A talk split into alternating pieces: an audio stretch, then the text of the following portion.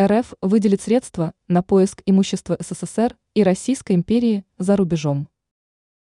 РФ направит средства на поиск своей зарубежной недвижимости, в том числе времен СССР и Российской империи. Соответствующее распоряжение было подписано Владимиром Путиным в четверг, 18 января. Документ размещен на официальном портале опубликования правовых актов. Деньги выделят не только на поиск, но и на оформление, а также юридическую защиту российской собственности за рубежом. Субсидию в рамках распоряжения получит предприятие по управлению собственностью за рубежом, которое входит в управление делами президента УДП РФ. Вторым указом Путина предприятию выделили субсидию на покрытие расходов, связанных с содержанием и эксплуатацией российской недвижимости за границей.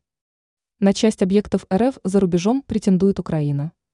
Еще в 2022 посол республики в Британии Вадим Пристайко заявлял, что Россия должна вернуть треть советского имущества, находящегося за границей. Споры вызвала недвижимость, которую РФ получила после того, как Москва взяла обязательства по всем долгам СССР. Ранее Россия пообещала ответ Западу на конфискацию активов РФ.